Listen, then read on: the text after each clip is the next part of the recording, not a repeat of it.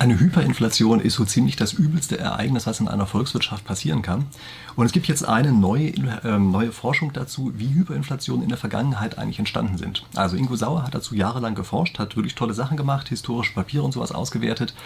Ich habe ihn hier im Interview. Das ist der zweite Teil eines Interviews. Den ersten Teil, naja, können Sie sich auch angucken. Also habe ich unten verlinkt und wir das auch als Endkarte verlinken. Keine Sorge, Sie können diesen Teil hier auch einzeln verstehen. Also es ist fast so ein bisschen egal, in welcher Reihenfolge man das Ganze sieht. Wir gucken uns in diesem Teil des Interviews ähm, an, kann eigentlich ein, die EZB oder kann überhaupt eine Zentralbank eigentlich auch pleite gehen? Also geht das eigentlich? Viele sagen, es ginge nicht, aber Sie werden sehen, es gibt gute Gründe dafür, dass es ökonomisch eben doch geht. Und was würde eigentlich passieren, wenn der Euro auseinanderbrechen würde?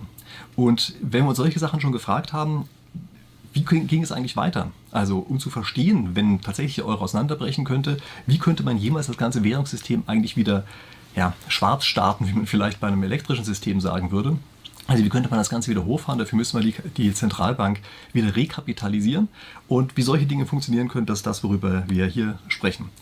Wie gesagt, das Ganze basiert auf einem Forschungspapier. Ich verlinke Ihnen das auch unten. Sie können sich das runterladen, gratis und ohne Registrierung. Ähm, es ist so ein bisschen trickreich. Also Sie müssen da einmal auf äh, Download this Paper äh, klicken, ja, also dieses Paper herunterladen und dann sieht so aus, als müsste man sich anmelden, aber keine Sorge, Sie müssen sich da nicht anmelden, müssen sich nicht registrieren, sondern Sie müssen dann einfach nochmal auf den Knopf drücken, runterladen und dann kommt das Ganze. Ich sage das nur deshalb, weil ich jede Menge äh, Rückfragen bekommen habe, wie man das macht und die Leute gesagt haben, ich will mich doch da gar nicht registrieren. Also wie gesagt, ist überhaupt gar nicht nötig.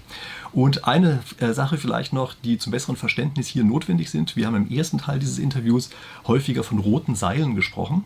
Dahinter ist die Idee, dass die Zentralbank das Geld nicht einfach rausgibt, und dann ist es weg, sondern die geben es immer nur als Kredit raus und damit ist es ökonomisch so, als wäre das an Seilen befestigt, an roten Seilen, die die jedes Mal auch wieder zurückziehen können und auf die Art und Weise das Geld eben aus dem Markt wieder zurückholen. Und das ist natürlich eine Frage, wie lang diese Seile sind. Ja? Also äh, klar, da gibt es schon Unterschiede, aber vom Prinzip her äh, ist die Geldkonstruktion immer so, dass die Zentralbank das vom Prinzip her wieder an diesen Seilen zurückholen kann. So, das ähm, war das als Vorrede und jetzt würde ich sagen, steigen wir einfach ein direkt in das Interview. Vor der Pause hatten wir gerade angesetzt, uns darüber zu unterhalten, dass sowohl die Kritiker der EZB-Politik als auch die Befürworter eigentlich beide ziemlich falsch liegen. So, und das ist der Punkt, mit dem wir jetzt wieder einsteigen. Ähm, nachdem wir in unserer Pause auch ein bisschen die Zeit genutzt haben, uns etwas wieder zu regenerieren. Ich hoffe, Sie auch. Also, steigen wir damit mal ein. Was machen denn die, die Kritiker und die Befürworter eigentlich falsch? Wieso beide? Ja, also ich habe ja gesagt, ähm, wir haben grundsätzlich eben in meiner Zunft äh, bei der Ökonomie, aber leider auch im politischen Raum ähm, so ein bisschen so eine ähm, verfehlte Wahrnehmung und wir denken zurück an dieses Bild. Naja, wir gucken, was auf den Märkten passiert, nicht nur in den Lehrbüchern. Und dann haben wir auch diese Hyperinflation über eine, da gibt es Inflation, weil das eigentlich auf den Märkten passiert, das Geld jagt die Güter, verstanden und haben nicht so sehr auf die institutionelle Seite des Geldes geguckt, also was passiert im Hintergrund bei der Zentralbankbilanz. Und ähm, Jetzt gibt es zwei grundsätzliche Probleme, eben auch bei denen, die die EZB am schärfsten kritisieren. Ähm, ich nehme mal wieder äh, den von mir sehr verehrten äh, ehemaligen Präsidenten des IFO-Instituts, Hans-Werner Sinn. Und er hat ein Buch geschrieben, ähm, Die wundersame Geldvermehrung, äh, welches die Inflation in den Vordergrund gerückt hat, schon bevor sie eingetreten ist. Ja? Also der wird, das, der wird in den Druck gegangen sein im September oder so, da war das noch nicht klar, dass es Inflation gibt. Also er hat den richtigen Riecher gehabt und hat hier auf die Inflationsgefahren äh, hingewiesen und dann auch ähm, auf höhere Inflationsgefahren, also im Sinne von, wir könnten da in eine sehr starke Inflation kommen, steht da auch schon drin. Trotzdem, der Fokus, jetzt denken wir wieder an diese, die Ökonomen gucken sehr stark auf die Gütermärkte, ist meiner Meinung nach unzureichend, denn als mögliche Inflationsursachen wird genannt, naja, wir hatten, jetzt gucken wir vielleicht auf unser Bild, diese Versiebenfachung der Geldmenge. Was nicht gesehen wird so richtig, sind diese Zentralbankaktiva. Also, dass die Zentralbank pleite gehen äh, kann, steht in dem Buch nicht drin. Ja, auch äh, wenn er äh, äh mit mir im Kontakt war und über meine Arbeit äh, das damalige auch gelesen hat äh, und mir da lange Sachen zugeschrieben hat. Aber er hat es zwar erwähnt, aber nur so ein bisschen aufgenommen. Im Grunde dieser, dieser Kanal, die Zentralbank könnte angreifbar wär, äh, werden, steht nicht drin, sondern diese Geldmenge äh, könnte jetzt auf den Gütermärkten zur Inflation führen und dazu bräuchte es einen Anstoßeffekt. Und dieser Anstoßeffekt wird dann eben auf diesen Gütermärkten gesucht. Also äh, es gibt zu starke äh, Lohnerhöhungen der Gewerkschaften. Das wäre jetzt ein nachziehender äh, Anstoßeffekt, weil zuvor, was wir jetzt schon haben, die, das Angebot knapp geworden ist. Ja, also die Produktion stand still, pandemiebedingt. Ähm, das Angebot ist jetzt auch kriegsbedingt knapp. Verknapptes Angebot, mehr Inflation. Ist wieder diese leichte Inflation auf den Gütermärkten. Ähm, das andere ist, ja, der Staat gibt zu viel Geld aus und macht Nachfrageprogramme. Ja, und die Staatsverschuldung wird eher als Problem äh, in dem Sinne gesehen, ja, äh, jetzt äh, überfordern die Staaten mit ihren Konjunkturprogrammen die Leistungsfähigkeit der Wirtschaft, das sowieso verknappten Angebots führt zur Inflation. Es ist aber weit weg äh, äh, von dem eigentlichen Problem, dass der Euro von innen seinen Wert verliert, weil die Notenbank angreifbar wird und wir müssten auf diese Größen gucken, um ähm, zu verstehen, was die, die, die zukünftigen Gefahren sind. Ja, Was du dazu erstmal fragen? Ja. ja, also ich glaube, die naheliegendste Frage ist, wie weit sind wir denn von diesem gefährlichen Punkt entfernt? Also ähm, kann, kann man das abschätzen? Ja, kann man abschätzen. Ähm, äh, wir sind eigentlich äh, bisher, ich hatte ja äh, dargestellt, dass äh, das Eurosystem reich geworden ist und wir Eigenkapital haben, was nicht viel wirkt, um fast 10 Prozent, aber es ist viel. Ähm, und dass jetzt die ersten Anleihen durch die Zinsänderungen ein bisschen unter Druck gekommen sind und wir erste Ver, äh, Verluste verbuchen müssen, sobald sie auslaufen. Aber eigentlich die Papiere, die nicht ausgelaufen sind, sind eigentlich auch schon weniger wert. Also wenn die Zentralbank äh, nach dem Marktwert bilanzieren würde, dann hätte man jetzt schon höhere Verluste. Aber trotzdem, äh, da steht im Grunde noch eine schwarze Null. Und, ähm, äh, also mit schwarzer Null meinst du das Eigenkapital der Zentralbank, ja? Genau. Eigenkapital der Zentralbank gewichtet oder bewertet zu Marktpreisen. Richtig, ja? richtig. Das heißt also, das, was sozusagen an echten Werten da ist, nicht an irgendwelchen Scheinwerten, Buchwerten oder irgendwas, sondern an echten Werten da ist, da würdest du sagen, das ist noch nicht negativ, aber es ist halt in der Nähe von Null. Richtig. Und die Risiken, denken wir wieder an unser, unseren Damm, unser Bild, ähm, die sind eben sehr hoch geworden in dieser Zentralbankbilanz und wir müssen jetzt alles dafür tun und das ist nicht so schwer, äh, die Zentralbank wieder stabiler zu machen. Also die Deutschen haben eine komplett bankrotte Zentralbank obwohl Deutschland keinen Kredit gekriegt hat, keine Anleihe emittieren konnte, vom Ausland nicht geholfen bekommen hat äh, und äh, das äh, Industrial Heartland, das Ruhrgebiet besetzt war, es geschafft, die Währung zu rekapitalisieren und die Mark wieder hart zu machen. In der Hyperinflation. In der Hyperinflation. Das heißt, die Herausforderung im Eurosystem, wenn man das will, ja, wäre es ähm, nicht ohne Schmerz, aber im Moment noch mit relativ wenig Schmerz, äh, praktisch diese, diese, diese, äh, diese, diese Aktiva wieder stabil zu machen, wäre ohne weiteres äh, möglich.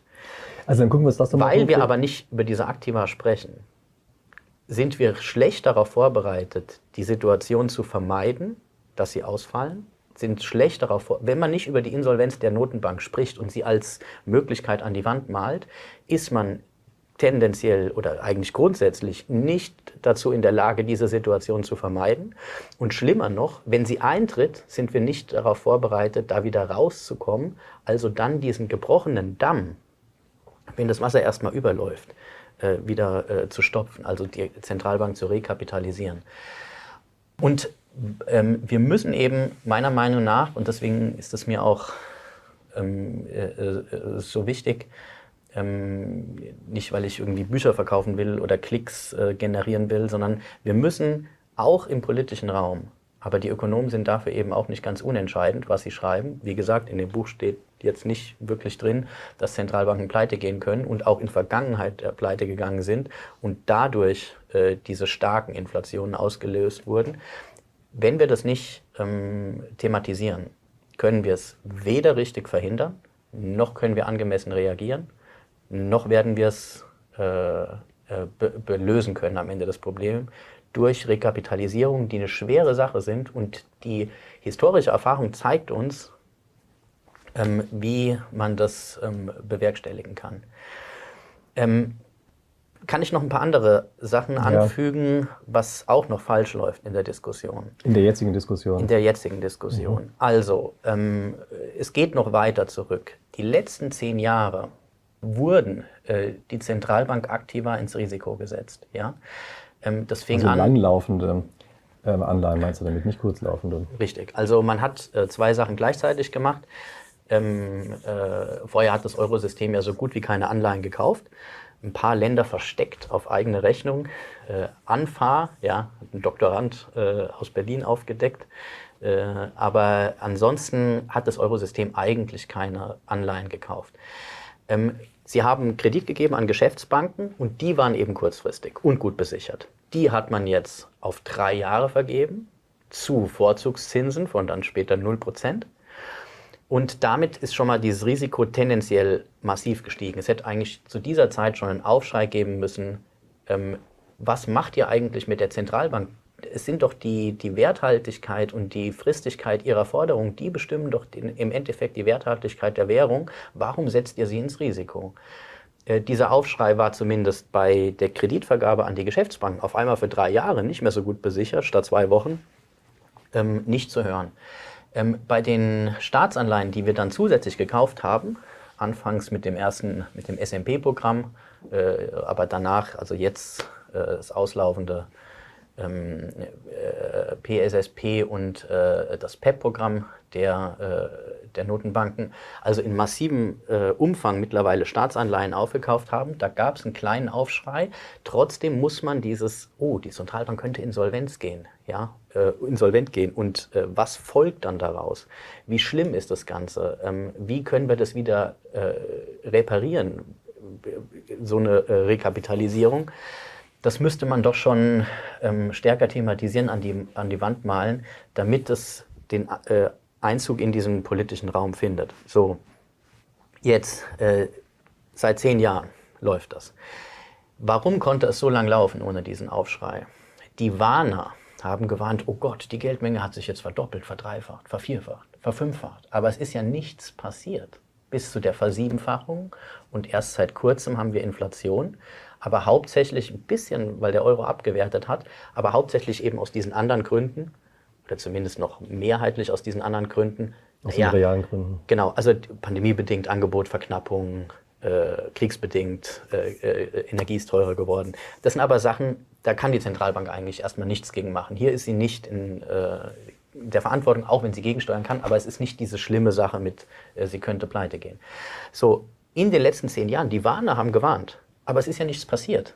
Und während äh, dessen gab es natürlich die andere Seite, die eher optimistisch waren und sagen, wir, ist aber jetzt eine Möglichkeit, äh, hier unseren Euro zu retten, Griechenland zu retten, ähm, äh, Portugal zu retten.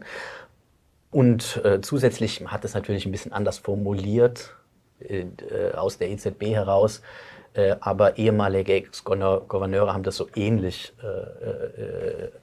ähm, bewertet, wie ich das jetzt gemacht habe. Also ähm, man wollte eigentlich angeschlagene Banken in Südeuropa und angeschlagene Staaten vor einem Konkurs retten. Und die Zentralbank konnte das praktisch machen. Und diese Warner, ähm, ja, sie sind ja nicht bestätigt worden. Also du meinst, das Problem ist, die haben, weil sie eine falsche Theorie hatten, vor der falschen Sache gewarnt. Sie haben vor der Geldmenge gewarnt und haben nicht davor gewarnt, dass der innere Wert des Geldes ausgehöhlt wird. Sie haben sozusagen an die falsche Stelle ja, geguckt. Genau. Und weil dieser andere Prozess des Aushöhlens des Wertes so hochgradig nicht linear ist, also lange Zeit passiert genau. gar nichts und dann auf einmal kippt das Ganze. Und nicht dann, wenn wir mal ein Kapital von null ungefähr ankommen. Ja. Ja, äh, deshalb war die ganze Zeit so, dass man eigentlich glauben musste, die Warner, Warner haben Unrecht. Richtig. Ja, weil sie letztlich vor der falschen Sache gewarnt haben. Ja, die natürlich mittelbar schon richtig ist. Mittelbar klar, richtig. Äh, aber eigentlich eben nicht das Kausale ansprechen. Richtig. Ja, also man hätte. Und dadurch wird ihre Warnung am Anfang nicht ernst genommen. Also, äh, wenn in den Lehrbüchern drinstehen würde, ähm, diese Hyperinflation, also im Kapitel für starke Inflation steht, die Zentralbanken sind insolvent gegangen. Und wie das gelaufen ist, ist dann eben auch häufig, erst ist die Geldmenge gestiegen, Kriegsausbruch, da gab es aber keinen Einbruch der Mark. Ja? Und später dann, wenn man das in der Gesamtschau sieht, dann hat das gepasst mit Geldmenge und Preisniveau. Aber dass die Zentralbankbilanz erst etwas ausgeweitet wird, Geldmenge steigt, dann brutal ins Risiko gesetzt wird, ja, diese äh, Forderungen, also die, Zentralbank hat dem Staat äh, Kredit gegeben, War Financing und der Staat sagt, naja, wenn nach einem gewonnenen Krieg zahlen wir das zurück erst als die dann ausgefallen sind, auch nicht direkt nach Kriegsende, auch nicht direkt nach dem Versailler Vertrag, äh, aber dann praktisch zunehmend mit diesen Schritten, als klar wurde, oh, diese Kredite gegen das Reich sind nicht mehr viel wert, Ähm, dann erst ähm, ist Deutschland, äh, jetzt um dem, bei dem Beispiel zu bleiben, eben in diese inflationäre oder massiv inflationäre Phase gekommen. Ähm, wenn das im Lehrbuch drinstehen würde, ja, dann hätten wir praktisch die letzten zehn Jahre schon gewusst, oh Gott, die ganz große äh, äh, äh Gefahr äh, baut sich jetzt so langsam in der Zentralbankbilanz auf. Und wenn sie schlagend wird, ja, dann haben wir ein Riesenproblem. Und das ist die letzten zehn Jahre nicht äh, diskutiert worden. Und bei der, äh, bei der Gründung des Eurosystems, auch dort hat man nicht genügend darauf geachtet, in die Statuten und auch in die Gesetze reinzuschreiben. Ähm, äh, die Geldmenge muss besichert sein, in der Metapher wieder, die Seile müssen dick sein. Man hat zwar reingeschrieben, es gibt das Verbot der monetären Finanzierung. Falls die Zentralbanken kaufen, dürfen sie das nur auf dem Sekundärmarkt und dem Staat nicht direkt Kredit geben. Und Paragraph 123, das steht drin und das wird auch noch im Grunde eingehalten, auch wenn ne, die Geschäftsbanken, die die Staatsanleihen in erster Linie kaufen, relativ sicher sein können, dass die Notenbank äh, sie danach aufkauft. Aber auch nicht so ganz sicher. Ne? Und ähm, ähm, also das steht zwar drin, aber man hätte auch ähm, einbringen müssen, ja, äh, sämtliche äh, Zentralbankaktiva. Ne? Also nicht, ihr könnt hier die Laufzeiten verlängern für Kredite auf drei Jahre und die Pfandqualitäten runterschrauben, wie es euch gefällt. Äh, und äh, Staatsanleihen äh, von Ländern kaufen, die langfristig laufen und in viel zu großem Maße. Ja, also da, es gibt gar keine festgeschriebene Grenze, wie viel Prozent Sie auf dem Sekundärmarkt kaufen können. Mhm. Pro äh, Wertpapierkennnummer und so, damit diese Märkte weiterhin liquide sind. Und wenn die Zentralbank dann ein paar Staatsanleihen kauft, kurzfristige von liquiden Märkten, das ist eigentlich egal, weil das hat ja keinen Einfluss auf den Preis. Die, die, die privaten Investoren setzen den Preis.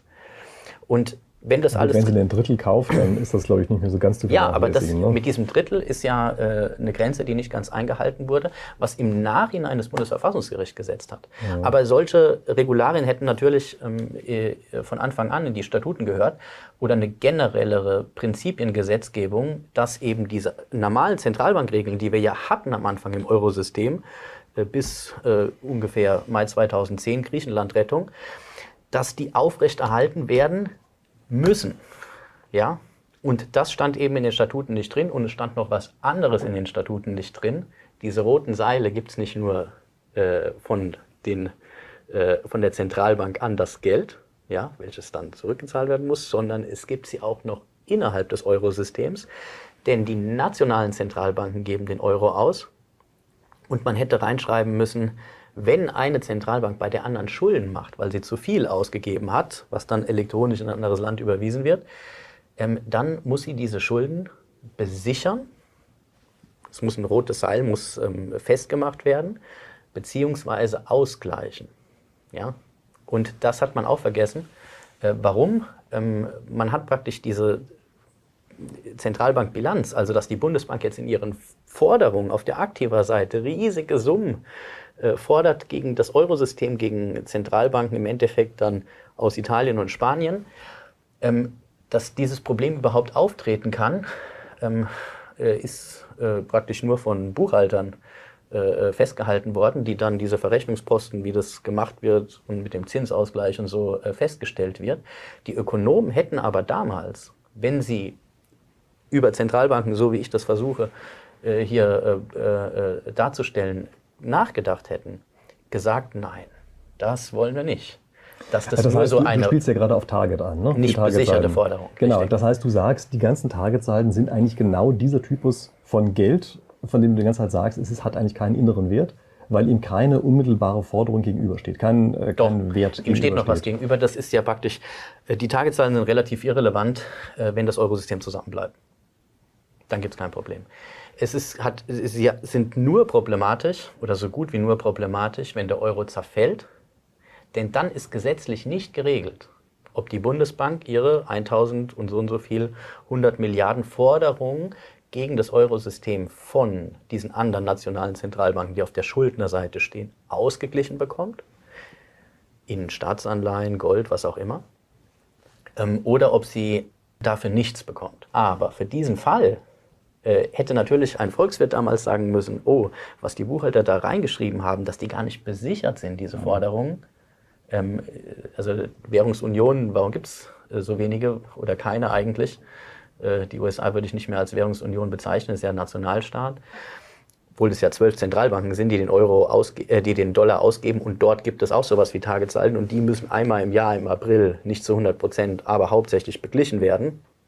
Ja, also ähm, der hätte reinschreiben müssen oder der Ökonom hätte darauf bestehen müssen, diese Forderungen müssen besichert sein.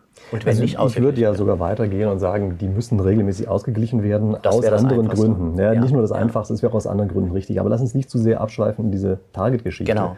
Lass uns doch mal kommen zu den hauptsächlichen Fehlern, die du siehst, die damals gemacht worden sind, also bei der Hyperinflation in Deutschland die sowohl dazu geführt haben, als auch dann eben nicht gleich rausgeführt haben. Ganz kurz vorher noch, weil ja. mir ist es doch noch wichtig. Also erstmal wurden diese Targetsalden äh, relativ spät entdeckt, ähm, im Mai äh, 2011. Äh, dann auch wieder von, wie gesagt, äh, den ich äh, sehr verehre für seine ganze äh, Arbeit, die er da reingesteckt hat. Also mit einer unglaublichen Energie hat dann Hans-Werner Sinn diese Target-Problematik ähm, nicht nur aufgedeckt, sondern auch ähm, in der ökonomischen Zunft mit seiner Interpretation, das sind tatsächliche Kredite, die ausfallen können bei einem Zerfall der Währungsunion, hier in den Vordergrund gerückt. Was ihm nicht gelungen ist, dieses äh, Problem auch in den politischen Raum zu kriegen. Ja. Mhm. Also ich werde ja jetzt. Ist. ja, es ist unbequem, aber äh, es ist auch nicht in der Opposition verankerbar ähm, und auch nicht innerhalb der Parteien, zumindest auf höheren Ebenen. Also ich werde jetzt ab und zu von ähm, Politikern, die aber dann meistens einen VWL-Hintergrund haben, letztens war ein äh, Professor aus Sachsen, der in der CDU ist, kon äh, kontaktiert und die erzählen mir, äh, der kennt zwar den März und so, aber die können praktisch dieses Thema ist in der Parteiführung nicht unterzukriegen. Und nicht nur, weil es unangenehm ist, sondern auch, das ist sowas Abstraktes. Da könnte irgendwann mal irgendwas ausfallen, aber was bedeutet denn das? Und meiner Meinung nach liegt es auch wieder daran, dass in den Lehrbüchern nicht drinsteht, oh, äh, die Zentralbanken können pleite gehen. Die Bundesbank wäre am nächsten Tag, wenn der Euro zerbricht und diese Tagessalden nur, was weiß ich, zur Hälfte oder sowas ausgeglichen werden, am nächsten Tag wäre sie insolvent und müsste rekapitalisiert werden. Und solange das nicht formuliert wird, von Vertretern wie Hans-Werner Sinn, ähm, kommen wir äh, da nicht weiter. Also vielleicht ganz kurz die, ähm, na, sorry, die Summen. So sieht die Bundesbankbilanz aus und im Mai 2011 sah sie so ähnlich aus. Als das aufgefallen ist, das Ganze, hatte die Bundesbank 45 Prozent, Abschlussbilanz äh, äh, 2010, ähm, hatte sie 45 Prozent ihrer Forderungen waren pure Tageforderungen. Und erst dann wird das aufgedeckt. Warum? Die Ökonomen beschäftigen sich nicht mit der aktiver Seite. Wir haben sie ja genannt, die dunkle Seite der Zentralbankbilanz oder so habe ich sie genannt, hat man nicht so richtig reingeguckt. Weder bei Konstruktion des Euros noch als dieses Problem innerhalb von drei Jahren, von 2007, 2008 bis 2000, Ende 2010, gewachsen ist. Dann äh, jetzt in alle Bilanzpositionen gewachsen und damit eben auch diese aus verschiedenen Gründen äh, die wir nicht ganz besprechen können, auch diese Target-Forderung. Und wenn die jetzt ausfällt zur Hälfte, äh, dann äh, ist das Eigenkapital der Bundesbank stark negativ und man müsste die Bundesbank rekapitalisieren. Deutschland müsste sich verschulden oder auf andere Weise schnell für Vermögen, neues Vermögen sorgen, was man der Zentralbank äh, übertragen kann. Und diese, für diesen Fall muss erstens äh, geplant werden, das ist nämlich eine schwierige Sache, die man sozial gerecht und ungerecht gestalten kann.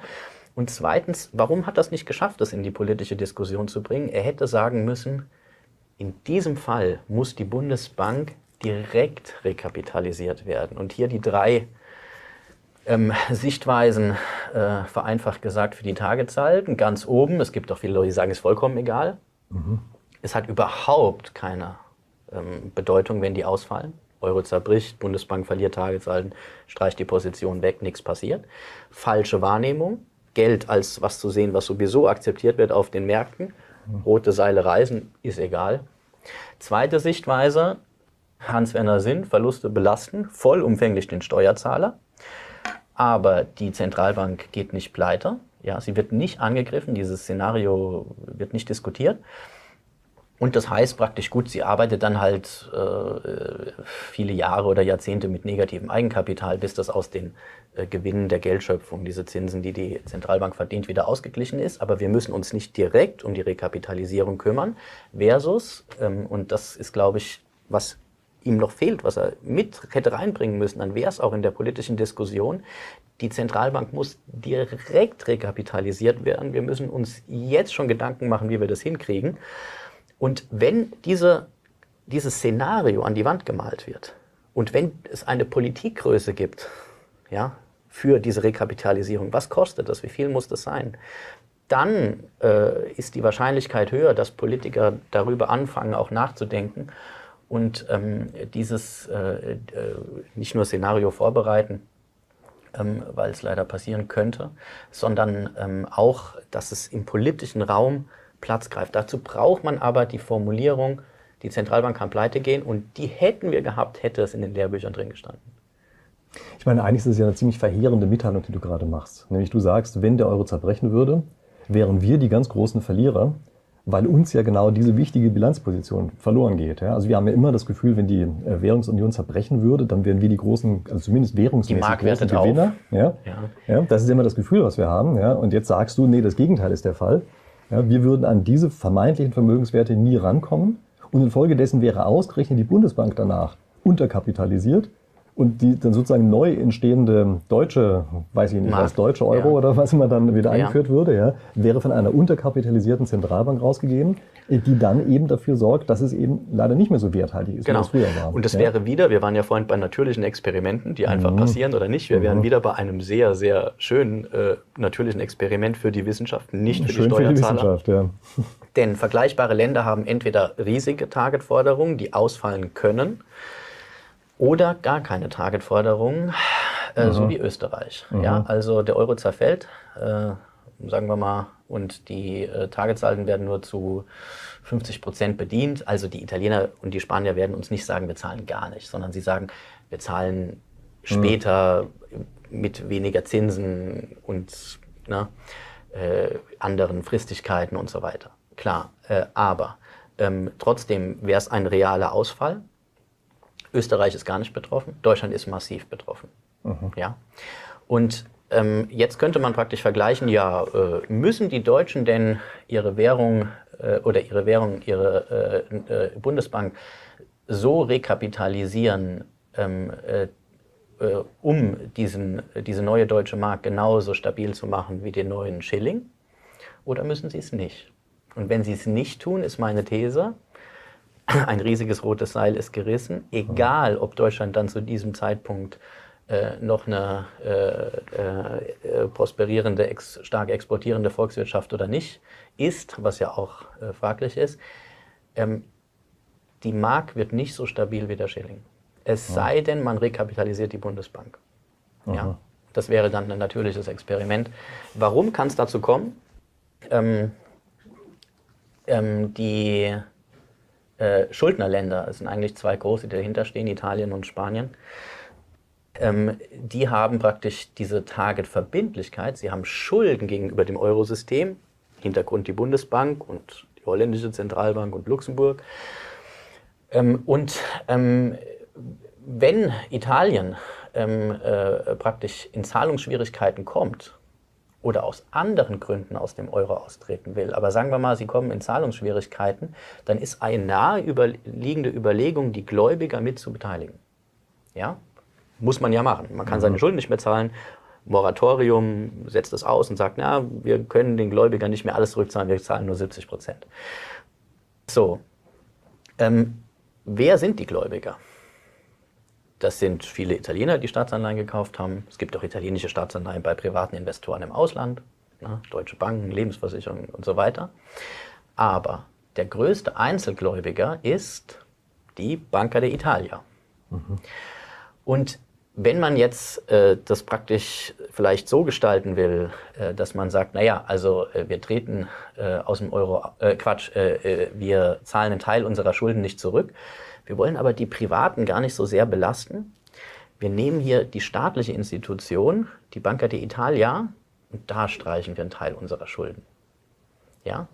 Dann sieht man, naja, wie könnte die Banca d'Italia das verkraften, wenn sie gleichzeitig aus dem Euro rausgeht?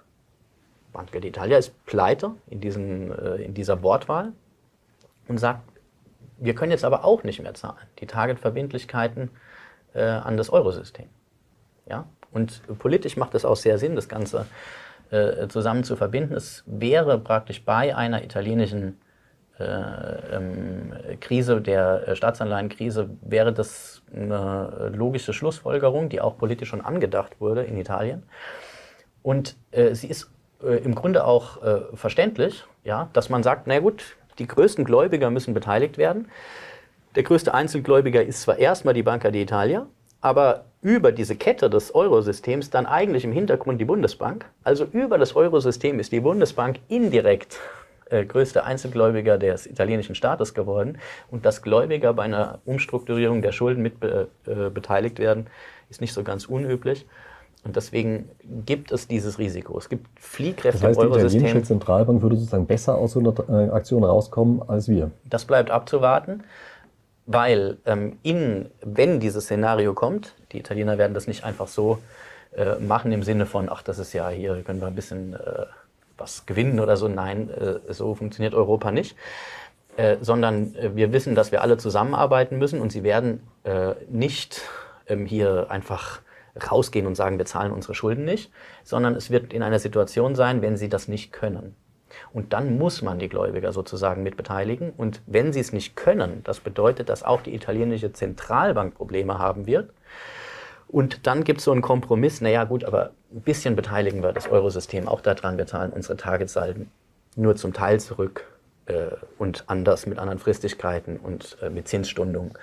So, und das heißt, die D-Mark wird dann weil es diese, diese, die, äh, diese Verbindung oder diese Transfers, ähm, äh, die, die Haftung für ähm, die südländischen Länder, wenn sie in Probleme kommen sollten, gibt, wird an diesem Problem mit beteiligt und die Österreicher werden nicht daran beteiligt. Also die D-Mark ist dann zwischen österreichischem Schilling und italienischer Lira eher bei der Lira, weil sie daran beteiligt ist. Äh, ich sage nicht, dass die Lira härter wird, aber ähm, sie wird auf jeden Fall nicht so sein wie der Schilling. Das, das heißt, eine These. neue Mark, wenn es die denn gäbe, würde auch eher eine neue Lira. Muss mal Platz Tendenziell. Ähm, dann weil, weil dann die, ähm, die Bundesbank unter. Richtig. Es sei denn, man rekapitalisiert die Bundesbank. Aber das ist naja. eben teuer. Naja. Und äh, dann können wir gleich zu Fehlern in der Hyperinflation kommen. Bevor ähm, ich noch eine andere Sache anmerken muss, dass auch Vorschläge äh, äh, aus von diesen Kritikern kommen, die im Grunde den gleichen Denkfehler machen wie Vorschläge von dem anderen Lager, die sagen, wir können eigentlich mit der Notenbank alles Mögliche machen, sie kann alle Probleme lösen. Ja? So, der Vorschlag von äh, den, ähm, die Notenbank hilft uns eigentlich immer aus der Patsche und wir können die Zentralbank die ganze Zeit in Anführungszeichen missbrauchen, um unsere Probleme zu lösen, äh, lautet beispielsweise, ja, streicht doch einfach die Schulden bei der bei der Zentralbank. Ne? Streiche doch einfach weg die Staatsschulden. Oft, Dann sind ja. die Staaten entschuldet, genau, hört man oft, auch äh, von Ökonomen äh, und Politikern vorgetragen. Und ähm, äh, dieser Vorschlag äh, verkennt natürlich total, dass die Zentralbank direkt angreifbar wäre, wenn das, was ich erzähle, so ungefähr stimmt für die Hyperinflation. Dann war das immer der Mechanismus, der zu hohen Inflationen geführt hat und äh, angreifbare Zentralbanken wurden angegriffen. Wir können die Schulden nicht einfach streichen.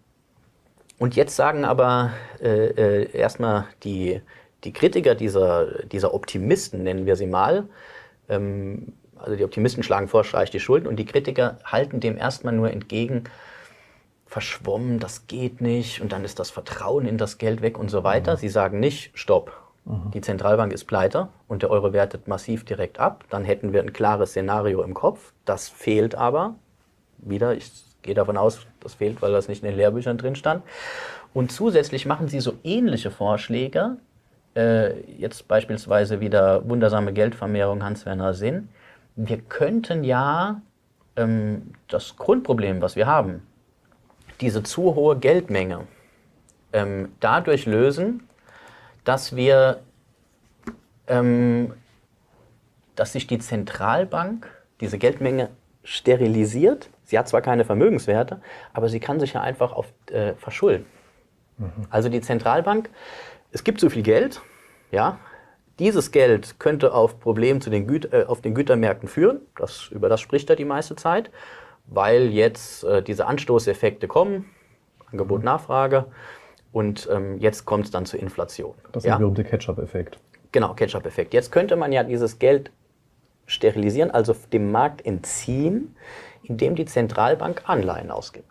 Ja, also sie zieht die Geldmenge ein und dafür kriegen die Leute, die diese Geldmenge hinbringen, unsere Geschäftsbanken, die kriegen eine Anleihe von der Zentralbank. Und da steht drauf, wir zahlen dich wieder aus, aber erst in drei Jahren. Ähm, dieser Vorschlag macht Sinn aus einer quantitätstheoretischen Sicht. Ja? Und deswegen, bei Sinn Weil oder er so steht er ja Geldmenge drin. entzieht, ja. Mhm. ja, weil er Geldmenge entzieht und dieses Geld dann ja kein Problem mehr darstellt auf den Gütermärkten, keine Anstoßeffekte, kommt nicht zur Inflation. Wenn man auf die Solvenz der Notenbank guckt, macht Mhm. das Ganze überhaupt keinen Sinn. Es ist ein Passivtausch. Man verringert zwar die eine Verbindlichkeit Geldmenge, die direkt Druck auf den Währungsmärkten machen könnte, man schafft aber eine neue Verbindlichkeit, ein anderes Passivar, äh, wo drauf steht, in Zukunft wird es noch mehr Geldmenge geben, was für Probleme sorgt. Ja?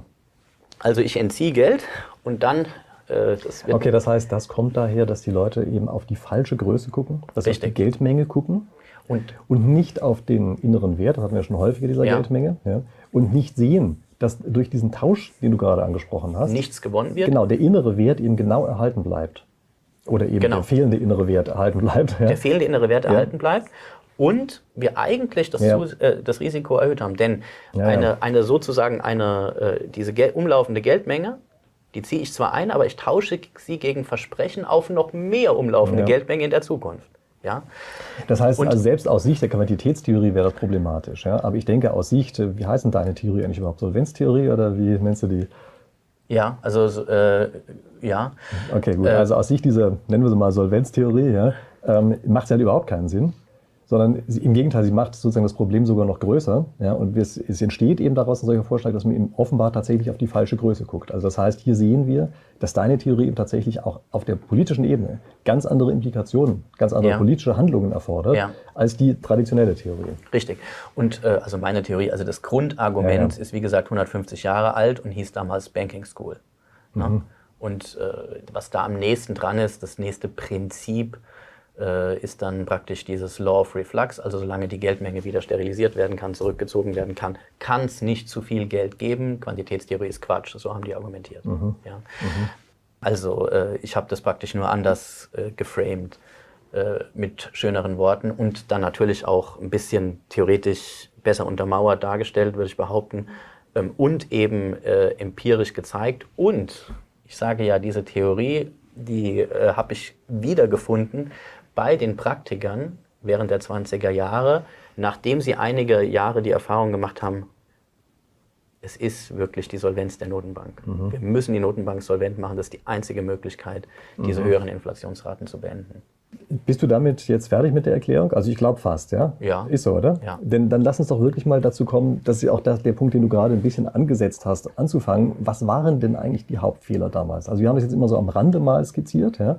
aber was waren denn die wirklichen Fehler, die die damals gemacht haben und deshalb nicht rauskamen aus diesem Hyperinflationsschlamassel? Also das äh, Hauptproblem ist erstmal, dass man reinkommt. Und man kommt ja rein, indem man erstmal viele riskante Positionen in der Zentralbankbilanz aufbaut. Ähm, das ging natürlich mit Kriegsausbruch los. Also ähm, wenn äh, der Krieg äh, äh, ausgebrochen ist, dann muss man ganz schnell Geld besorgen und das geht eigentlich nur über die Zentralbank. Also man hat auch äh, Kriegsanleihen ausgegeben, aber diese ganz schnelle Mobilmachung, da musste Also die ich lasse jetzt mal im Kopf so eine So. Matrix mitlaufen ja, und ich mache immer einen Check, wenn das heute auch zutrifft. Ja, ich würde sagen, das haben wir jetzt gerade gemacht für Corona wir und haben schon- Finanzkrise. Ich habe schon einen Haken dran gemacht. Genau. Ja? Also wir Aber haben schon den die, Fehler haben wir schon die wiederholt. Zentralbankbilanz haben wir schon ins Risiko gesetzt. Ja. So, ähm, jetzt, ähm, äh, wenn diese Titel ausfallen, ähm, willst du noch eine Grafik haben? Boah, wenn du eine gute hast. Na gut, also ich zeige dir mal Deutschland. Ähm, ich habe ja gesagt, ich habe berechnet über Bondpreise, ähm, ob diese Forderungen der Reichsbank gegen das Reich noch was wert waren, ja oder nein? Ähm, das ist jetzt so. Also war das Geld noch werthaltig? Genau. Ja? Das ist ja die Frage, Ähm, der dich ja nach. Das ist jetzt die, ähm, die Nachkriegszeit. Und ähm, ganz kurz gucken, da steht nicht, ich sehe es kaum von hier, welches ist jetzt blau. Die blaue Kurve ähm, ist dieses Solvenzmaß, was ich da eben ausgerechnet habe. Ja? Also, was ist die Rückzahlungswahrscheinlichkeit ähm, für deutsche Bonds? Also deutsche Bonds verglichen zu Bonds von sehr solventen Ländern, die an der gleichen Börse gehandelt werden, äh, gleiche Währung, ähnliche Laufzeiten. Ähm, musste ich von verschiedenen Märkten nehmen, aber es gab praktisch beim Übergang keine Probleme. Also das, das Maß scheint sehr solide zu sein. Also die Rückzahlungswahrscheinlichkeit von Deutschland nach dem Krieg und dann äh, Versailler Schuldenvertrag ähm, haben die Märkte gesagt, na, dem deutschen Staat traue ich noch zu 70 Prozent, 80 Prozent oder sowas die Rückzahlung zu. Ja? Oder wo sind wir da? 60, 70 Prozent. Ähm, und ähm, die andere Kurve, die da aufgetragen ist, ist der Anteil ähm, der kurzfristigen deutschen Schuld, welche äh, vom, äh, vom privaten Sektor noch gehalten wird. Das habe ich nur mal so als Vergleich noch dazu gemacht. Ich habe ja, und ganz, ganz unten ähm, ist sowohl das Reich pleite, blaue Kurve, nach Meinung der Märkte. Deutschland traut keiner mehr die Rückzahlung zu. Und das hat für diese kurzfristigen Anleihen, also bei langfristigen oder anderen Anleihen und bei diesen kurzfristigen Anleihen bedeutet ganz unten, äh, die Märkte halten gar nichts mehr davon. Die Reichsbank hat sie alle aufgekauft, weil sie diesen Kurs von diesen kurzfristigen Anleihen in Anführungszeichen stabilisieren wollte. Ich vereinfache, aber es ist so, ja. So, ähm, wenn wir jetzt ähm, äh, gucken, äh, nach dem Krieg war natürlich schon klar, ja gut, äh, also äh, es wird Probleme geben. Ja, diese Forderungen gegen das Reich, das Reich hat den Krieg verloren, sind sowieso nicht mehr so ganz sicher. Ähm, die- die Engländer hatten das nicht. Ne? Da wäre dieses Solvenzmaß in der Nähe von 1. Und ähm, die, äh, trotzdem halten, halten die Märkte noch relativ viele kurzfristige Anleihen und auch die Rückzahlung des Reiches, naja, zu 70 Prozent, 60 Prozent, irgendwie, es wird noch einigermaßen da sein. Dann haben wir den, Vers, äh, den, den Versailler Vertrag. Ähm, das war so die erste, wo man wusste, wie, wie teuer das eigentlich wird, äh, die Reparationszahlung. Dann haben wir eine riesige Anstrengung Reichsnotopfer und vor allem die Erzberger Reform. Und der hat praktisch gemacht, was heute die Politiker machen müssten, ähm, äh, versuchen, die Kurve zu kriegen, allerdings in einer viel dramatischeren Situation. Denn es gab ja diese riesigen ähm, äh, Reparationszahlungen im Hintergrund als Damoklesschwert, was über Deutschland äh, geschwebt hat. Trotzdem, was hat Erzberger gemacht? Äh, er hat äh, die Finanzen des Staates über eine massive Kraftanstrengung Reichsnotopfer kommen noch dazu, aber vor allem diese Finanzreform ist praktisch die umgreifendste, die es gab in der deutschen Geschichte. Ähm, die Staatsfinanzen auf stabile Füße gestellt, damit die Anleihen, die angeschlagen waren in der Notenbankbilanz, wieder etwas wert werden.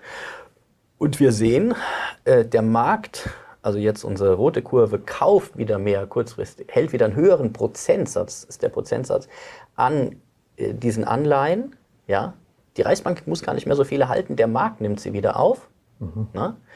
Das ist unsere orangene Kurve. Und auch das Blaue ähm, entwickelt sich nach dem Reichsnotopfer dann tendenziell positiv mit höheren Schwankungen, weil das Marktwerte für Anleihen sind. Aber ähm, auch äh, es wird besser sozusagen. Und zu dieser Zeit, was jetzt nicht dabei ist, hatten wir hatten ja vorhin diese Aufwertung der Mark. Ist genau die gleiche Zeit. Ja, auch mein Solvenzmaß hat das ja angezeigt, weil es wird alles besser. Die Zentralbankbilanz wird stabiler, ähm, die Solvenz der Notenbank wird höher, ja, die Märkte nehmen wahr, die Mark wird härter. Ja, Und warum schmiert's wird dann ab? weniger angegriffen. So, dann haben wir praktisch, ähm, jetzt muss ich ganz kurz das ablesen noch, äh, a bad fiscal news, äh, genau, also jetzt wurde verkündet, in welchem Zeitraum wir eigentlich äh, hier zahlen mussten, äh, äh, die vorher festgelegten Summen. Und das war doch ein ziemlicher Schock. Ähm, dann wurde es schon schlechter. Ähm, also man hat lange gehofft, dass man jetzt nicht äh, äh, die, weil doch die sehr hohen Reparationszahlen, dass man die nicht in diesem Tempo dann zurückzahlen muss. Und dann wurde klar, oh Gott, 1000 Millionen Goldmark, was dann zum so und so viel, ich weiß nicht mehr genau. Aber äh, das war doch ein, ein richtiger Schock, dass dann äh, das erstmal klar war, ihr müsst es zahlen, auch noch in diesem strengen, schnellen Zeitraum. Und dann äh, der letzte Einschnitt, es gab eine äh, Konferenz äh, von Großbanken, äh, JP Morgan und so weiter, ob man Deutschland nicht vielleicht so eine Art Rettungskredit geben sollte. Und die ist geplatzt im Sinne von, man hat entschieden, nee, machen wir nicht. Und damit war klar, ähm, dass Deutschland hier keinen Kredit vom Ausland kriegen würde. Und das waren wieder Bad Fiscal News. Aber was die Politiker jetzt machen müssen, wäre Erzberger. Aber Erzberger ist erschossen worden. Ne? Mhm. Er hat gesagt, ähm, ist ein berühmtes Zitat von ihm. Äh, die Kugel für mich ist schon geschmiedet. Mhm. Ja. Mhm. Also er war ja sowieso von der Rechten äh, verhasst. Äh, die Dolchstoßlegende, mhm. ja, da steht er ja auf diesen Darstellungen dann meistens im Hintergrund. Zusätzlich eben war er verhasst, weil er die, ähm, und so war das Zitat auch gemeint, er musste jetzt diese brutalen Sparmaßnahmen im Haushalt durchsetzen ähm, äh, entgegen allen Kräften eigentlich. Niemand will das zu so einer Zeit. Ja, also äh, das bedeutet mehr Steuern, das war ja, die Steuerreform. Klar. klar. man muss zeigen, wie schlecht und die Situation oder Einsparung, ist. richtig. Mhm. Und damit kann man aber das Grundproblem lösen, ähm, dass äh, man auf die Zentralbank im Notfall zurückgreifen muss. Wenn die Staaten sich sonst nicht finanzieren können, ne? Okay. Ich lasse hier gerade meine virtuelle Matrix mitlaufen. Machen wir den gleichen Fehler eigentlich gerade wieder? Und das sieht mir doch ziemlich danach aus. Ja, also im Augenblick wobei, ist es ja auch so, dass an vielen Stellen wobei, Politiker einfach sich weigern, zuzugeben, an Stellen, äh, Stellen zuzugeben, an denen schlechter geworden ist und das eben lieber meinetwegen monetär übertünchen. Also richtig. ich würde sagen, den Haken können wir setzen, oder? Den Haken können wir setzen, aber bitte drei, vier Klammern drum. Äh, denn die Situation ist äh, von der Tendenz her vergleichbar, aber nicht von ihrer äh, Schwere vergleichbar. Gar nicht vergleichbar. Äh, die Belastung damals ähm, äh, für das Deutsche Reich durch diese Reparationszahlungen und so weiter sind in keinster Form anwendbar heute auf äh, den Euroraum. Der Euroraum ist im Ausland nicht verschuldet. Ähm, wir hatten bis vor kurzem ähm, gegenüber dem Rest der Welt eigentlich eine äh, positive äh, Leistungsbilanz und ähm, es ist nicht so, dass wir irgendwie so und so viel äh, Milliarden Dollar äh, in die Welt zurückzahlen. Okay, also die Situation ist nicht so schlimm wie damals, aber Richtig. der Fehler ist schon mal der gleiche. Und die Konturen, ja, die warum habe ich die Hyperinflation genommen? Weil die Konturen dieser Achtung, die Währung verliert seinen Wert von innen, der ist am deutlichsten für die Hyperinflation. Ja?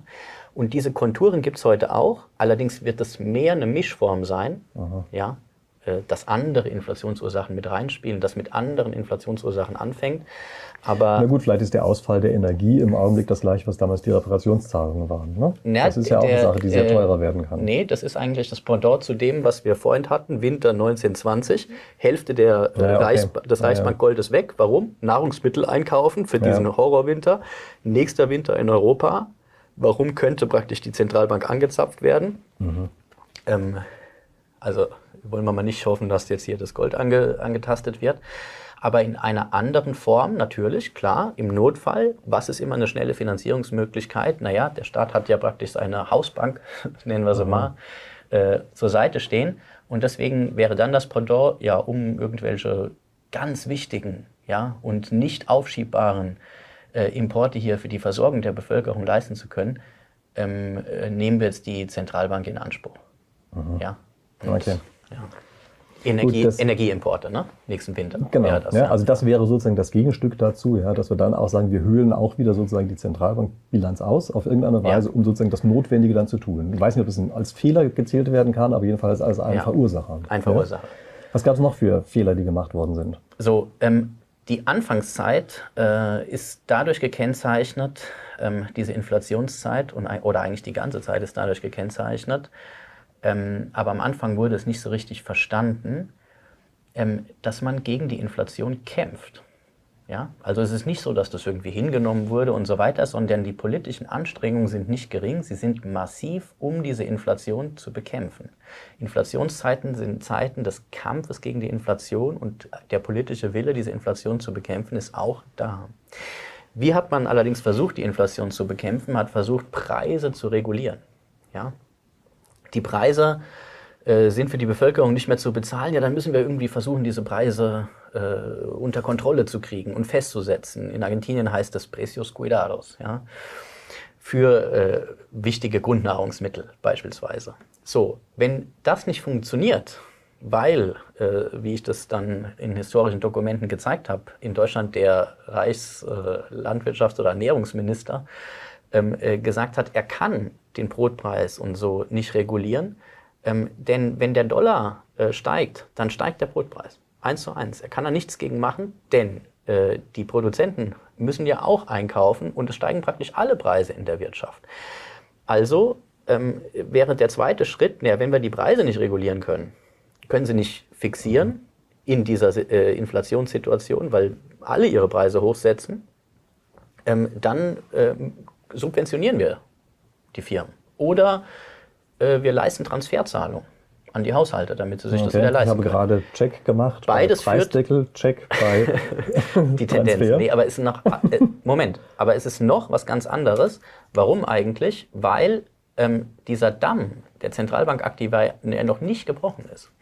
Ich rede von der Situation, sollte er gebrochen sein. Ja? Sollte er gebrochen sein, dann führt jede Verschuldung eins zu eins vereinfacht gut, wir gesprochen dazu, dass, dass der Euro abschmiert. Das ist nicht der Fall. Deutschland kann sich verschulden ohne Konsequenzen. Für Nee, die wir- wir Angreifbarkeit führen der im Währung Augenblick, im Moment. Wir führen ja im Augenblick auch einen Kampf gegen die Inflation. Das ist ja das, was die Politik macht. Ja, das ist ja exakt das, was du auch gerade beschrieben hast. Und zwar mit exakt den Mitteln, die du beschrieben hast, Moment. die damals schon nicht funktioniert Jawohl. haben. Zugegeben, die Inflation ist geringer, als sie damals war, die Rahmenbedingungen sind besser und so weiter Ja, und so weiter. aber lass mich kurz- Aber stell dir einfach nur vor, wenn die Situation auf einmal schlechter würde, Ja. würden sie natürlich genau diese Mittel ziehen und das sind genau die falschen. Genau. Deswegen ist es ja meiner Meinung nach so wichtig, dass wir die Prinzipien von damals verstehen, die Konturen davon damals verstehen, um dann in dieser Situation richtig zu reagieren, das Ganze im besten Fall abzuwenden oder wenigstens äh, erträglich zu gestalten.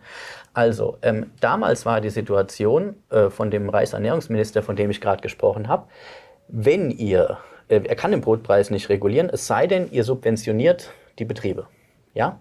Wenn aber die Betriebe subventioniert werden von der, vom Reich, dann muss das Reich sich verschulden. Und diese Verschuldung führte jetzt, weil der, Zentral, der Damm schon gebrochen war, mehr oder weniger eins zu eins durch diese so Insolvenz der Notenbank zu einem Abschmieren der, äh, der Mark gegenüber dem Dollar und dadurch zu mehr Inflation. Das ist noch nicht so.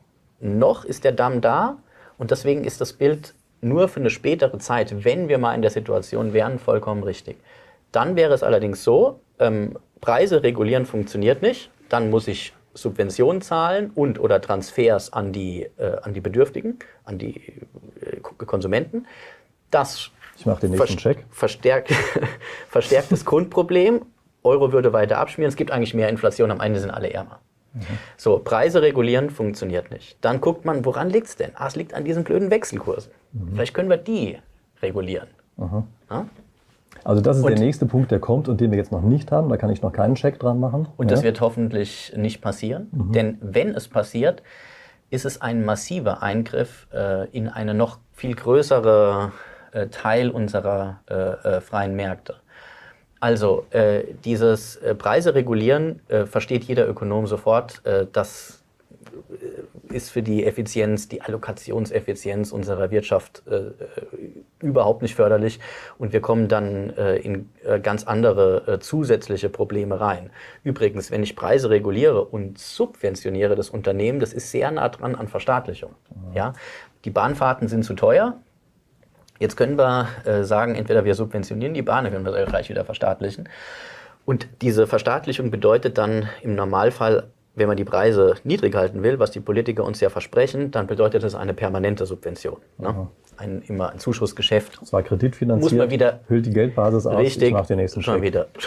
muss man schon wieder äh, über, ja. Mhm. Ähm, jetzt bei diesen regulierten Währungsmärkten, äh, äh, Märkten, wenn wir das haben, also Kapitalverkehrskontrollen, ähm, dann ist es schon sehr weit fortgeschritten. Das ist jetzt so der argentinische Fall. Äh, das führt, wie wir es vor, äh, Freund im letzten Interview wahrscheinlich äh, vorhin schon mal hatten, zu richtigen Problemen, weil ähm, äh, jetzt ähm, nicht mehr jeder in Dollar tauschen kann, auch nicht die Importeure. Und die Ex sondern die müssen mhm. nachfragen, darf ich denn, um zu importieren? Mhm. Und dann muss jemand entscheiden, ob das in Ordnung ist. Äh, und eben die Exporteure das alles äh, äh, angeben müssen. Das führt dann praktisch nicht nur auf den Güter- und Ressourcenmärkten zu diesen fixierten oder regulierten Preisen, die die eigentlichen Knappheiten nicht mehr abbilden. Dadurch ist die ganze Effizienz unseres Wirtschaftssystems gefährdet, sondern auch noch auf den Währungsmärkten. Ja? Bis hin zu Anleihemärkten und so, da kann es das auch geben. So, das heißt, wir opfern äh, die Effizienz unserer äh, Wirtschaft, wenn wir in dieses Inflationsregime mit der falschen Bekämpfung von Preis- und Wechselkursregularien reingehen, die ja so die Erfahrung der Hyperinflation gar nicht gebracht haben. Mhm. Sie haben ja gar nicht funktioniert. Es gab ja trotzdem am Ende Inflation. Ähm, also, äh, wir kommen praktisch in so eine Art äh, äh, Interventionsspirale, äh, so hätte Hayek genannt, ähm, um eine Baustelle Mhm. Äh, die wir nicht unter Kontrolle kriegen, zu fixen mit den Preisen, müssen wir die nächste Baustelle aufmachen und versuchen es mit den Wechselkursen. Mhm. Ja? Und äh, die, die, die wirklichen ähm, Schwierigkeiten für unser Wirtschaftssystem ist jetzt der Effizienzverlust, der Verlust äh, der Glaubwürdigkeit in die Währung, äh, soziale Verwerfungen, die Sparer werden enteignet und so weiter. Das, diese Argumente stehen ja jetzt in der Öffentlichkeit im Vordergrund, brauche ich nicht zu erklären. Ähm, aber zusätzlich noch ähm, ein Verlust der Wettbewerbsfähigkeit unserer Wirtschaft, nicht nur wegen der Effizienz, sondern auch, weil die deutsche Wirtschaft eine harte Währung braucht. Ja, sie braucht eine harte Währung. Ein Land, was Bodenschätze exportiert oder meinetwegen Agrargüter wie in Argentinien, die sind nicht so sehr darauf angewiesen, dass sie im internationalen Wettbewerb zahlungskräftige Firmen haben, die sich auch Patente einkaufen können, Know-how aus dem Ausland einkaufen können, Fachkräfte einkaufen können, wie die deutsche Wirtschaft das ist. Wir konkurrieren auf Märkten, wo es um innovative Produkte geht, ja, verkaufen kein Erdöl und keine äh, äh und, äh, und kein, kein Soja, was man praktisch immer produzieren kann, dazu brauche ich nicht so viel Know-how aus dem Ausland.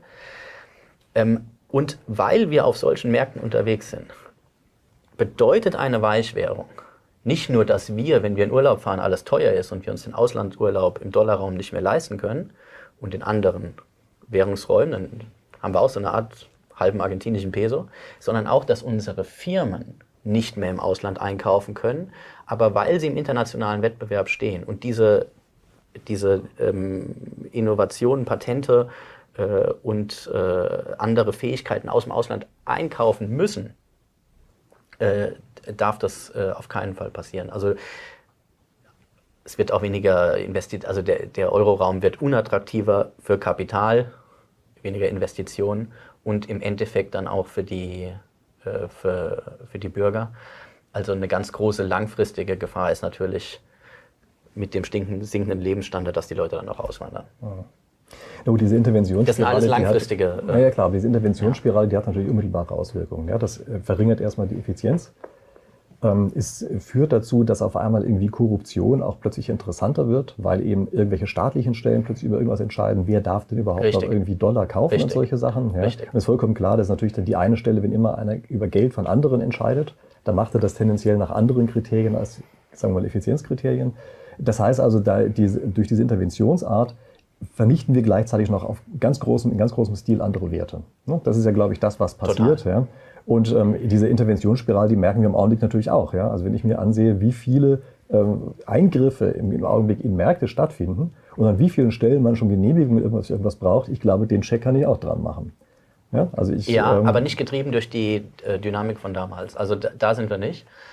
Ähm, das sind ja nochmal ganz andere Sachen. Ja, vielleicht ist es, dass wir da ein bisschen auf eine falsche Bahn gekommen sind zwischendurch, weil wir das Gefühl haben, die Märkte liefern nicht und schieben die Schuld sozusagen auf die Märkte und glauben dann auf einmal, wenn irgendwer über fremder Leute Werte entscheiden kann, dann wird es auf einmal besser, was ich ja eine völlig absurde ja. Idee finde. Ja? Ja. Aber okay, gut.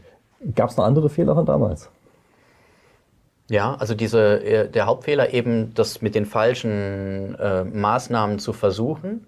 Und dann, als man das so langsam mehr und mehr erkannt hatte, es geht eigentlich nur, äh, und so wurden sie eben beendet, äh, die starken Inflationen über eine Stabilisierung des Wechselkurses, was nur möglich ist, wenn man die Zentralbank wieder solvent genug macht, einen Wechselkurs zu verteidigen.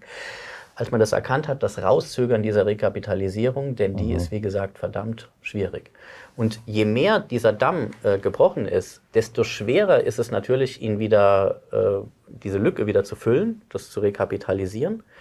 Und wenn man lange in die falsche Richtung gegangen ist, dann ist dieses Eingeständnis, oh, mhm. wir müssen jetzt die Druckerpresse von heute auf morgen dicht mhm. machen. Äh, wir müssen die Staatsbediensteten entweder äh, feuern oder äh, ihnen weniger zahlen, gleichzeitig die Steuern erhöhen und noch ähm, die, Bund, äh, die Bundesbank, ja, also die, das Eurosystem äh, in dem Fall dann rekapitalisieren, diese ganzen. Belastungen auf einmal, äh, die sind eben politisch sehr schwer durchzusetzen äh, und ähm, man hat das, äh, so würde ich es zumindest sehen, dann eben zu lange rausgezögert. Okay, ne? also das heißt, der letzte Fehler ist dann sozusagen zu spät und zu wenig. Zu spät und zu wenig ja. und äh, genau. Und ähm, wie gesagt, die Konturen sind dort erkennbar. Mhm. Die Situation ist nicht vergleichbar mit äh, äh den Herausforderungen äh, dieser vier Länder nach, äh, nach dem Ersten Weltkrieg. Die waren viel höher. Ähm, deswegen wird es keine Hyperinflation geben. Und äh, die Nachricht ist eigentlich, also ich hätte das auch, es klingt jetzt vielleicht alles äh, extrem als Streckensnachricht. Ich hätte es noch viel schrecklicher erzählen können. Aber ähm, es ist nicht dramatisch, wenn wir die richtigen Entscheidungen treffen. Ja?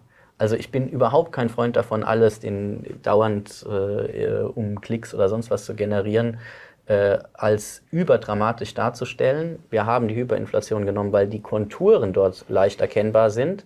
In Wirklichkeit ähm, können wir aber äh, dieses Problem in der jetzigen Situation, wie wir stehen, noch sehr leicht lösen. Und selbst wenn wir in das argentinische Problem reinkommen würden, können wir es immer noch einigermaßen gut lösen. Je früher man anfängt, desto besser. Und wenn dieses Szenario, deswegen will ich so viel darüber reden, klar ist äh, in der Öffentlichkeit, also das Allerschlimmste, was passieren kann, ist diese äh, Inflation. Wir können sie aber, diese hohen Inflationen, nicht was auf den Gütermärkten basiert, sondern die hohen Inflationen verhindern. Äh, Zentralbank äh, nach und nach wieder äh, äh, solvent machen. dazu muss man jetzt ein kleines bisschen sparen. Wenn sie erstmal insolvent ist, müssten wir mehr sparen. Und ähm, es gibt kein strukturelles Problem, äh, trotz der hohen, äh, hohen gestiegenen äh, Energiepreise für Europa und andere Herausforderungen, die wir in der Globalisierung haben.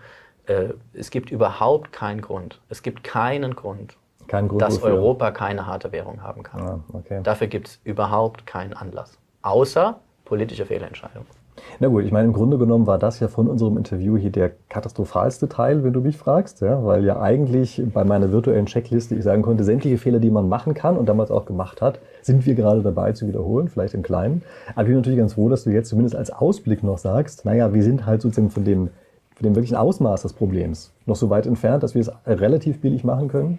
Ja. Wenn denn die Politik versteht und wahrscheinlich auch die Ökonomen verstehen, Richtig. was die wirkliche Ursache dieser monetären Inflation ist. So zumindest ja? meine Überzeugung. Ja, und das scheint tatsächlich eine falsche Größe zu sein, auf die gebannt gestarrt wird, nämlich immer auf die Geldmenge. Und ja. die anderen sagen, die Geldmenge ist völlig irrelevant. Ja, beides ist offenbar. Geldmenge und was macht dieses Geld auf den Gütern, äh, Gütermärkten? Ja, Sondern die Größe, auf die wir gucken müssen, ist eben, was ist der innere Wert dieses Geldes. Und dafür gibt es einfach eine Größe, die wir angucken können, Richtig. nämlich die Bilanz der Zentralbank. Richtig. und solange, solange die in Ordnung ist, ist ja, genau. bisschen Inflation. Und das heißt aber natürlich auch, dass man die eben so, also in Ordnung halten muss die ganze Zeit. Richtig. Selbst dann, wenn es eben teuer ist zu einem bestimmten Zeitpunkt, weil aber dieses teurer sein immer noch viel billiger ist als das, was später kommt, wenn erstmal dieser Damm gebrochen ist. Richtig. Wenig überraschend. Ne? Ja. ja. Naja.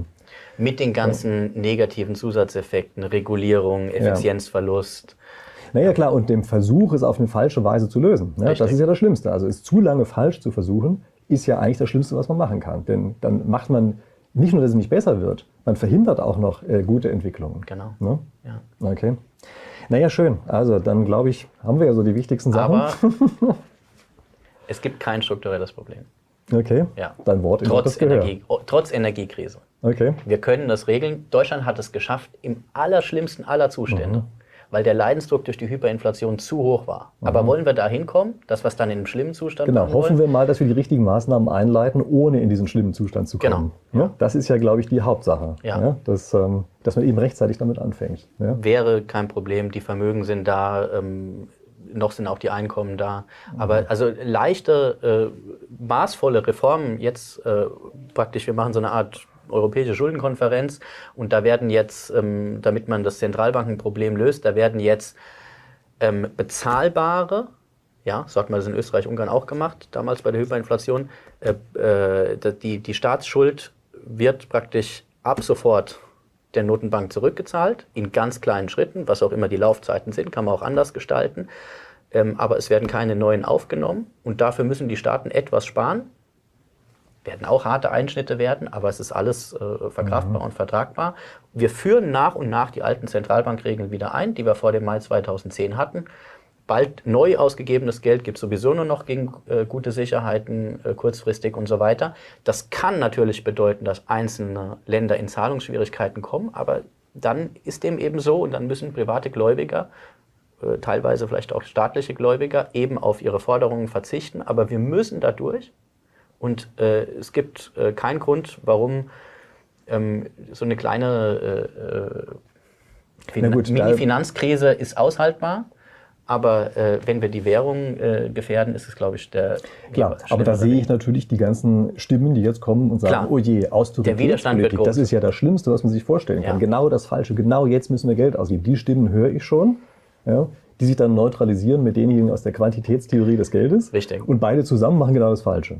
Ja. ja? Ähm, okay, also hoffen wir mal, dass dein positiver Ausblick sich eher manifestiert ja? ja. und die Menschheit rechtzeitig versteht, was die wirklichen Größen Das Problem ist das kurzfristige politische Denken, welches wir überwinden können, wenn wir die langfristigen Gefahren Inflation durch äh, Zentralbank. Ja, ja, wenn man den Mechanismus einfach mal Wenn sieht. man den Mechanismus sieht, ja. Und den sehen ja im Augenblick die meisten offenbar noch nicht. Also wir hoffen mal, dass wir das nach diesem Video geändert haben werden.